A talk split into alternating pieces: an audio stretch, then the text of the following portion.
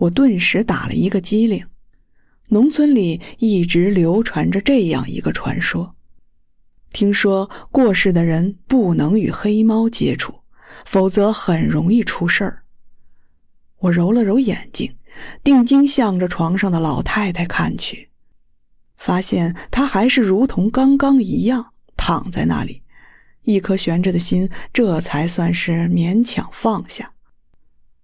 这家三个儿子也太不孝顺了，办的草率不说。连帐篷都是漏风的，我打了个哆嗦。外面天色已经越发的阴沉了，若是再拖延一会儿，我恐怕今天就走不了了。我忍不住吞下一口口水，我可不想今晚留在这个地方过夜。想到这里，我不再犹豫，三步并作两步，蹭到老大的身边，摇晃着他的身体。老大睡得正香呢，不满地哼哼了两声，终于抬起了头来看了我一眼，声音含糊不清地说道：“谁呀，大哥？你看这天马上要黑了，我赶着回去。这棺材的钱……”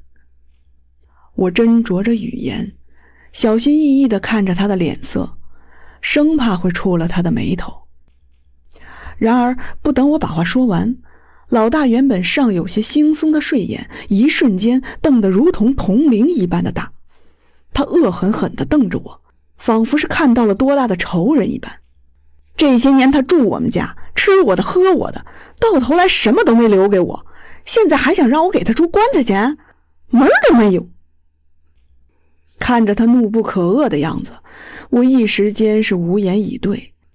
半晌，我才憋出一句话来：“那个。”大哥，这是你们的家事儿，我只是一个给老板打工的，你们不要让我为难呀。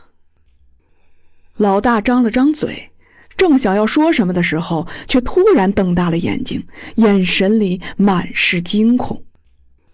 身后传来床板不堪重负的声音，我没由来的感觉后背一凉，僵硬的扭动脖子，转向身后。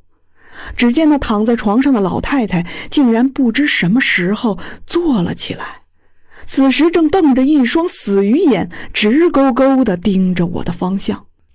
我顿时感觉双腿一软，险些倒在了地上。